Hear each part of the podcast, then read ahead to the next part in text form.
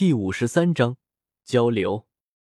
冰尊者满意的站了起来，走到天蛇旁边，和蔼的扶起他，道：“那我们冰河谷之后的计划，便全倚仗你了。你放心，这次任务完成，一定不会亏待你的。若是你到时候还没有晋升斗尊，我会用谷中的资源，全力助你晋升斗尊。若是你到时候已经晋升斗尊，那么我便将玄冰神指交给你。天蛇脸色动容，深深行礼，道：“多谢谷主。”玄冰神指，地界巅峰斗技，一直都是只有谷主才能修炼的顶级斗技。两种方法回报都堪称丰厚，哪怕不因为天双子，天蛇都会去下去选几个用的顺手的人一起跟去。我的要求只有一个。便是尽快掌握这个八品炼药师的信息。丁尊者摆摆手，示意天蛇可以离开了。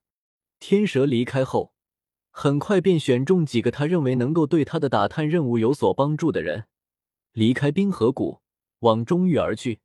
在交流会三天的时间，古河基本上都是在举办的小型空间之中，与那些八品炼药师交流。能来这里参加这个交流会的人。大多也是想与人交流一番的，只要两者交流的炼药信息价值相差不大，交流便能顺利的继续下去。在与同为八品的炼药师交流之后，对古河的影响很大。交流会一结束，古河便回到自己的院落，将一些新颖的知识理念记下，与自己的炼药理念进行比较，吸收融合中州相对比较先进的炼药术，以提升自己的积累。在他整理自己知识体系之时，与药空子约定的时间很快便到了。古河往内域的天灵院而去。天灵院处于内域的核心地带，风景优美，能量充裕。更重要的是，与小丹塔所在的空间有联系。能在这里居住的，方才是丹塔的绝对高层。不过，一般人并不了解这里的重要性，只当是一处普通的地方。不过，作为八品炼药师，这种在丹塔已经算高层的存在来说，对于这里当然清楚。古河飞到天灵院附近，早有要空子安排好的接待人员前来，领着古河往里走去。古河先生，天灵院附近有很厚的空间屏障，没有六转斗尊巅峰的实力，无法进入，除非持有天灵令。领着古河的是一个看起来年龄颇大的中年男子，他一边走一边给古河介绍道。走到院落前，从纳戒之中取出一块令牌，安放在虚空之中。只见令牌表面开始出现密密麻麻的纹路，随即纹路化为能量细线，往虚空之中延伸开来。随着能量细线的延伸，面前的空间突然开始剧烈波动起来。身前本来无一物的空间，犹如水波一般，泛起一道道涟漪，让人能清晰看见。当那能量细线延伸出去，大概一道门户大小，空间突然犹如被折叠一般，一道一人高的门户在空间之中诡异的出现。古河静静的看着眼前的空间波动，对其中空间之力的应用叹为观止。只是一片小小的令牌，便直接在这虚空之中开启一道门户，这种能量，恐怕斗尊巅峰都做不到。至少也得是开始压缩斗气，以使斗气九转的斗尊巅峰才能将力量操控到如此地步。古河先生，请。前方领路的男子微微躬身，右手一引，邀请道。古河点点头，走进空间门户。空间门户之中并不是空间通道，在他的感知中，就真的犹如一个空间门一般，只是走过去。人便出现在另一处了。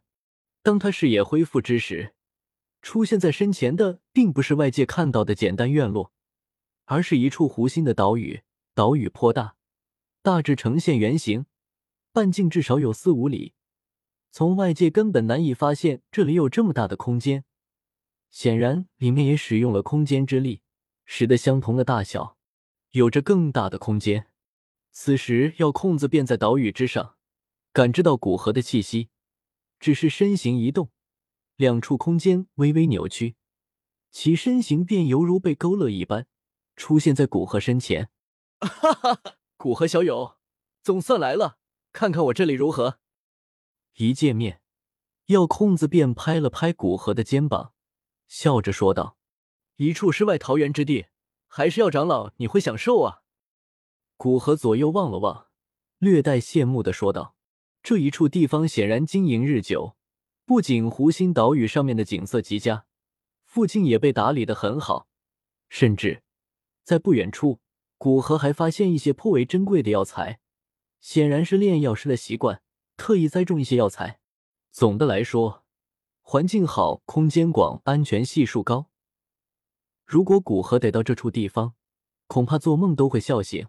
等你能够炼制七色丹雷，并且通过小丹塔的考核，你也可以在这丹塔之内申请一处。我记得附近好像有一处北天院的地方，里面也是与这里类似的。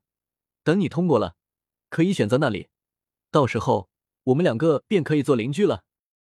言语间，对古河能够晋升小丹塔长老信心颇足。现在在这空闲的几天，又调查了一遍古河的背景，对于古河的炼药天赋不再怀疑。我现在只想着将炼药知识不足这一短板补上。不然，不要说炼制七色丹雷的丹药，哪怕炼制六色丹雷的丹药都无比困难。古河苦笑着摇摇头，没有好高骛远去想那么多。现在他仅仅勉强能够炼制五色丹雷的丹药，要炼制六色丹雷，除非他将短板补上，或者灵魂力量有极大的提升，与能够炼制八色丹雷的炼药师相当。就算这样，成功率也低的发指。要炼制出七色丹雷的丹药，以他的估计，恐怕需要两三年的时间。看来你已经等不及了，那我们过去吧。药空子有些无奈，本来还想增进一下感情，好以后炼制更加高阶丹药之时接一下一火，但现在看来，还是先满足古河的请求。这样想着，药空子带着古河往湖心岛屿飞去。到了岛屿上空，古河发现药空子已经将炼丹所需的东西都已经准备好了。药鼎、聚灵之阵放于玉盒之中的药材都放在岛屿中心，药材更是堆成一座小山，看起来颇为壮观。